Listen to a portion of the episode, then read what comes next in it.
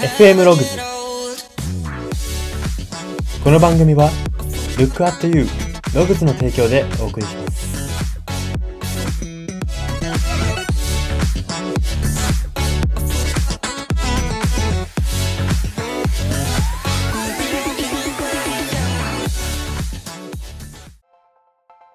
どうも。毎日安定した髪型にセットしてくれる髪型マシーンが欲しいと思っている人材エージェント Y です。この番組は人材エージェント Y が独自の分析感をもとにあなたの人生観、キャリア観にささやかな変化を日々与えていこうという番組です。これは取り入れたいと思うものがあったら取り入れる、そんな感覚で聞いていただければと思います。さて、今回はことわざ旅行のコーナーです。今回特集するのがイギリスのことわざでつまずきは転落を防いでくれるということわざです。はい。えー、イギリスについて簡単に説明をしていきたいと思うんですけれども、ヨーロッパ北西部に位置する島国になります。はい。で、ちょっと、あの、独特なんですけど、イングランド、スコットランド、ウェールズ、北アイルランド、この4カ国と言っていいんですかね。4地域で構成されている国になります。はい。で、国民性としては社交的で紳士的な国民性で、すごくフランクな人が多いです。はい。で、かつですね、自殺者の少なさが有名で、2016年データでは、日本の年間、日本の年間が21,897人だったのに対して、イギリスは5,965人だったんですね。まあ、4分の1ぐらいですね。ですけれども、お伝えしておきたいのが、人口はイギリスの方が日本の2分の1ってことなんですね。日本の2分の1なのに、えー、自殺者は4分の1だという、まあ、そんな、えー、すごい、まあ、日本が多いっていうのはありますけれども、すごいデータがあります。はい。まあ、そんなですね、まあ、自殺者の少なさからもわかるように、自分を大切にして、つまずきっていうものとうまく付き合っているこの国の、えー、つまずきに関することわざを特集していきたいと思います。はい。えー、では最初に読み取れるメッセージが大きく3つあります。1つ目です。目の前でうまくいかなかったことに対し、もっと大きな失敗をしないための予行練習だったと捉えるとマイナス感情は和らぐということです。はい。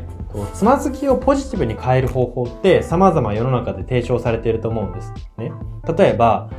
この失敗が意味あるものと信じ抜くんだ。信じ抜こう。とか、ありますよね。ただこれって弱いんですよ。ちょっと精神論から抜け出せていないというか。じゃあ、失敗が未来で意味のあることに変わる方法、皆さんご存知ですか？たった一つです。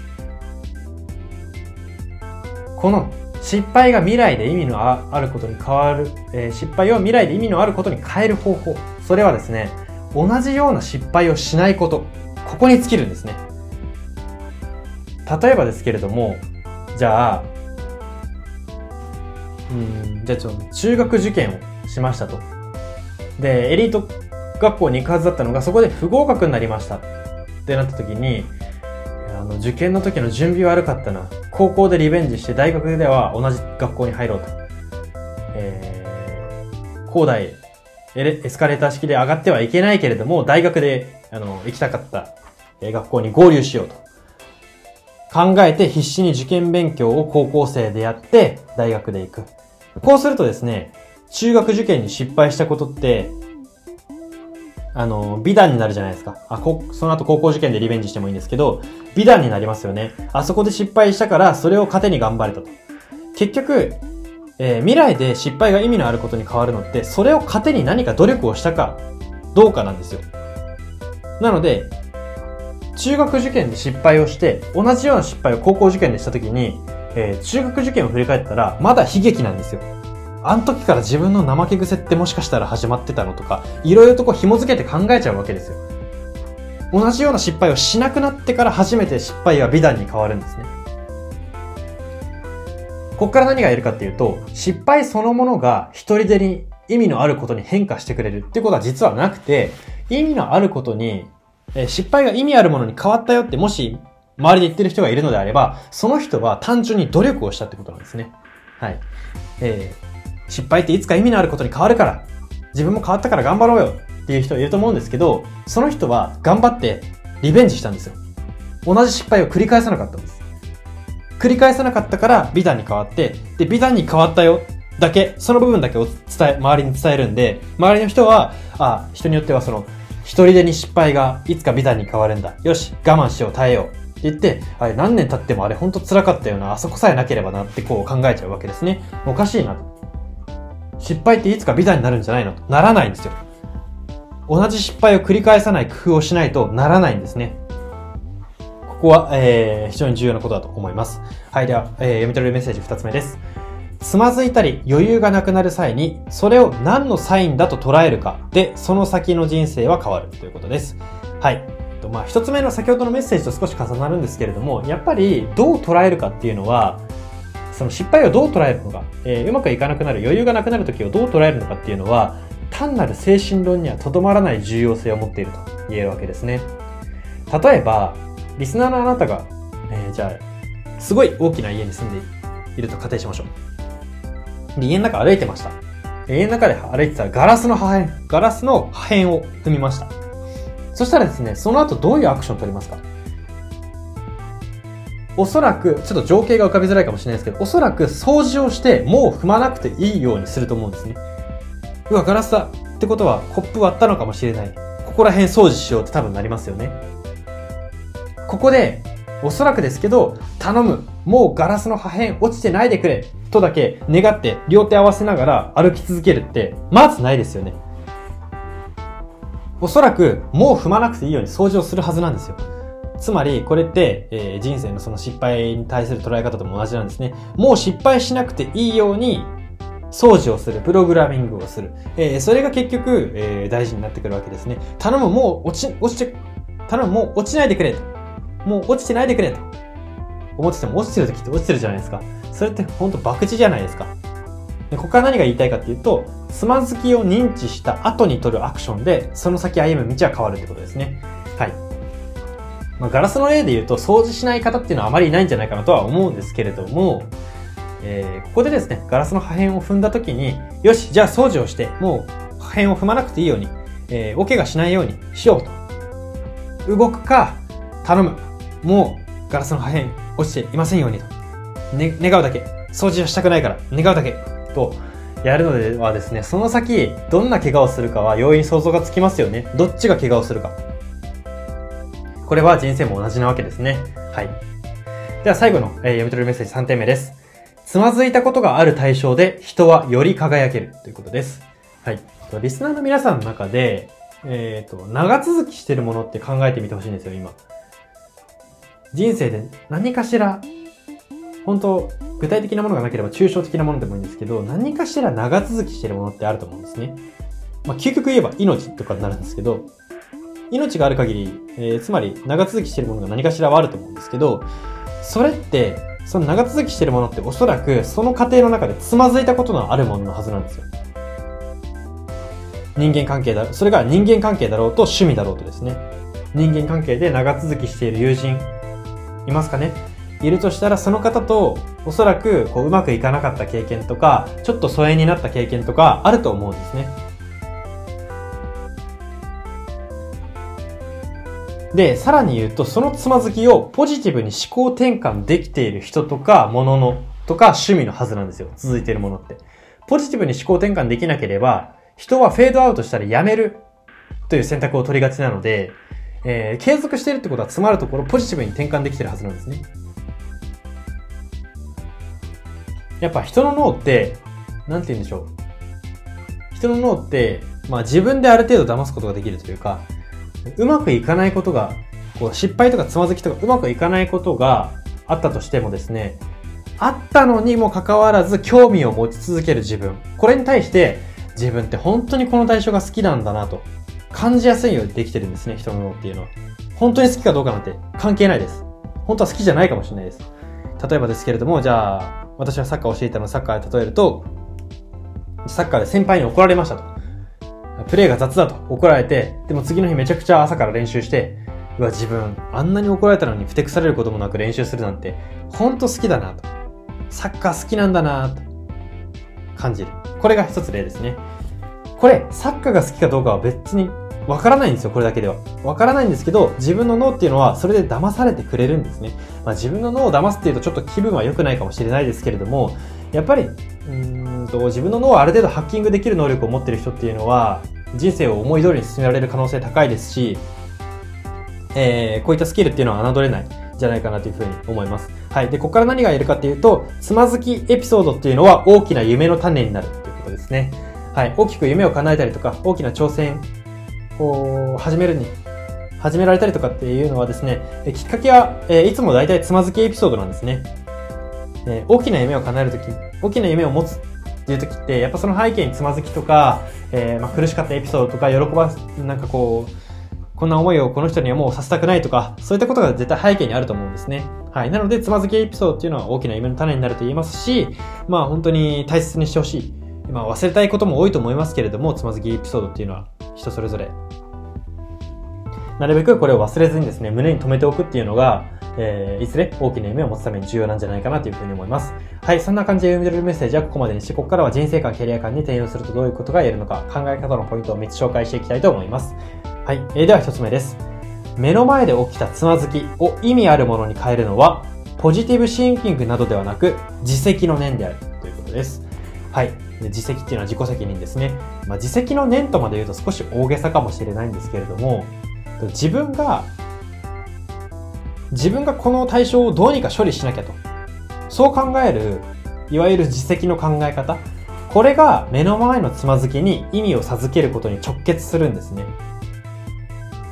ポジティブシンキング、えー、ポジティブシンキングで、えー、今のつまずきを意味あるものに変えよう。この失敗はきっと未来で報われるからなんて言っても、まず人間の脳、腑に落ちないです。落ちてるっていう人がいるのだとすれば、腑に落とそうとしてるだけですね。完全に落ちはしないです。なぜなら見えないわけですから。見えないですし、コントロール不可ですよね。ポジティブシンキングしたところで未来なんて。でも、自責の考え方で、え、自分ならど、自分はどうできるんだろうかとか、え、自分はこれをどう活かせるんだろうかとか、もう一回失敗しないためにはどうしたらいいんだろうかっていうことを考えるとですね、え、その先の未来が変わってくるわけですね。はい。で、ここから何が言えるかっていうと、自責の考え方を持ってつまずきに接すると、意味のない出来事っていうものは、極論、えー、人生限りなくゼロに近づくということですね。はい。まあ、つまずきと、えー、自責っていうのはセットですね。えー、セットで考える、セットですねっていうのも変ですけど、セットで考えると、えー、よりマイナスをプラスに転換できる数が増えると言えます。はい。ではポイント2つ目です。つまずきのすべてを意味あるものに変える必要はないということです。はい。えー、先ほどの1ポイント目とバランスを取るかのような、ちょっと逆のようなポイントなんですけども、これも重要ですね、この意識。えっと、まあ、先ほど自責の念が大事ですよと。プラスに変えるために大事ですよと言いましたけれども、すべてのつまずきに対して自責の念を本気で呼び起こしていては、おそらく自分の精神が持たないんですね。